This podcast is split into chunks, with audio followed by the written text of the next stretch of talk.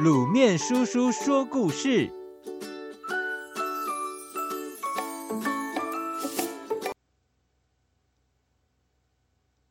月亮里的兔子。有一只兔子，它和猴子、狐狸一起住在森林里的小屋子。有一天，一位可怜的老人来敲门。这位老人又饿又病，他希望兔子。猴子和狐狸能帮帮他，让他暂时住下来，并且给他一些东西吃。三只善良的动物马上答应了，并且赶紧外出找食物。猴子身手敏捷，他爬到树上摘了很多水果回来。狐狸头脑聪明，也从河里抓了一些鱼回家。兔子既不能爬树，也不敢到河边。他在森林里找啊找，翻啊翻，忙了老半天，什么都没找到，只好空手而回。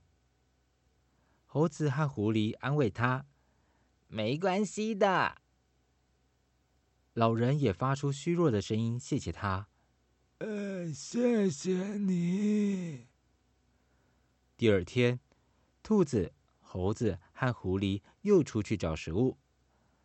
猴子和狐狸都能顺利找到吃的，就只有兔子还是什么都没带回来。兔子心里很难过，只能期望明天能够更顺利。第三天，兔子一大早就出门，他找完这座山后，又去找另外一座山，一直忙到夕阳西下，森林都漆黑一片才回去。可是他还是一样。两手空空，兔子心里沉甸甸的，像塞满了铅块一样。他来到小屋外，听到狐狸和猴子正在谈论，不知道兔子会带什么东西回来，因为他们两个今天运气不好，什么都没找到，不仅自己没东西吃，也没办法帮助那位又弱又病的老人。狐狸说。我们一天不吃没关系，只是这位老人家他需要食物补充体力呀。猴子回答：“希望今天兔子能找到一些吃的东西回来。”听到这里，兔子更是难过到了极点，正不知该如何是好。他突然想到了一个主意，他扯开嗓子对屋里的猴子和狐狸说。食物就要来了，你们快争取火堆，我需要将它烤热一点。